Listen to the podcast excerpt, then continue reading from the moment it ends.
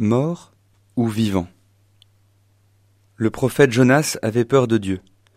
Il pense, dans la toute première partie de son chant, que Dieu est une menace pour sa vie.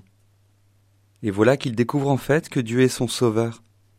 Il fait l'expérience que Dieu seul peut le tirer de la peur et des ténèbres dans lesquelles il s'est enfermé lui-même.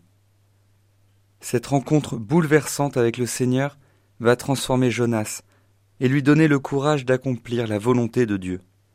C'est exactement cela la conversion. Découvrir le vrai visage de Dieu, toujours nouveau, toujours magnifique. Découvrir que Dieu est toujours là, même quand on ne le savait pas. Nous sommes appelés à témoigner de cette conversion autour de nous.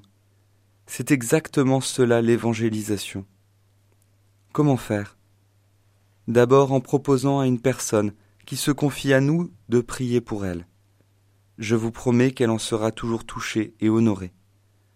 Mais aussi témoigner que grâce à la prière, grâce à la foi, je suis vivant, pleinement vivant. J'étais dans la peur et le doute, et à telle occasion, Dieu m'a donné la paix et la lumière. J'étais prisonnier de la colère ou de la jalousie, et Dieu m'a libéré. J'étais dans l'impasse du péché, et Dieu m'a ouvert un chemin.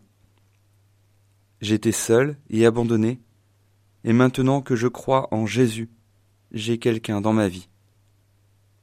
Ce n'est pas l'homme qui cherche Dieu, c'est Dieu qui est venu chercher l'homme.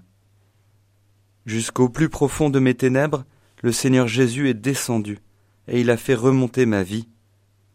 Nous avons reçu la vie éternelle. Ne soyons plus jamais muets comme des morts.